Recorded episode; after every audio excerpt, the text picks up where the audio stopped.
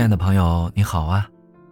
今天和您分享的一篇小短文叫做《去菜场》，作者朱天一。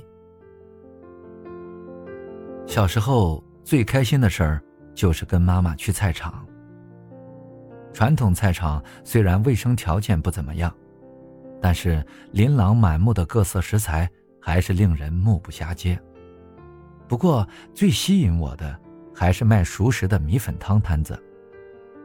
妈妈会给我一点零钱，让我去吃早餐。大锅里除了粉白滑润的粗米粉，还有大肠、小肠、脆骨、干莲肉、油豆腐，那汤头肥美极了。要一碗撒了碎芹菜的米粉汤，配一块淋了酱油膏的油豆腐，那真是至美的享受。每当我吃饱喝足，便会在人群中寻找妈妈。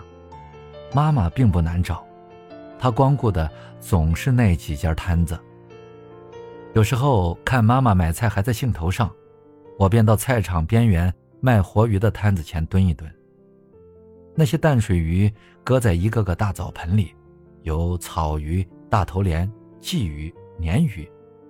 其中最漂亮的就是嘴边有两根须子的鲤鱼，它的鳞片亮晶晶的，肚子圆鼓鼓的。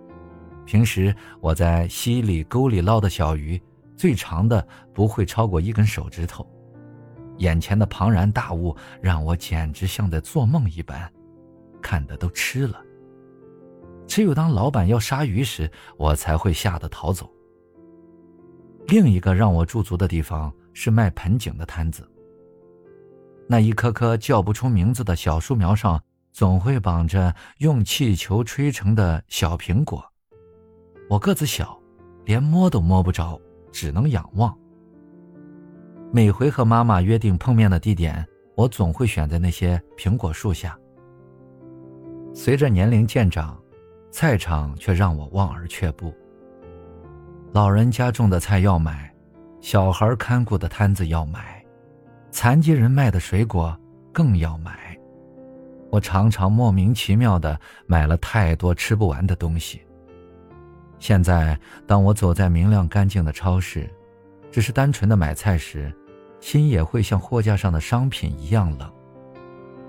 这，是不是意味着，人年纪越大，就越孤僻了呢？